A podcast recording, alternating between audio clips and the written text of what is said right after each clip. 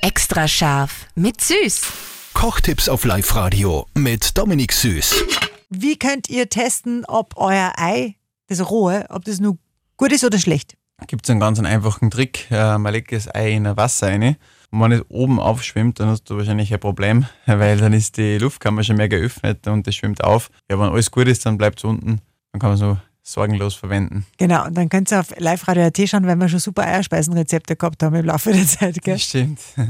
Extra scharf mit Süß. Kochtipps auf Live-Radio mit Dominik Süß.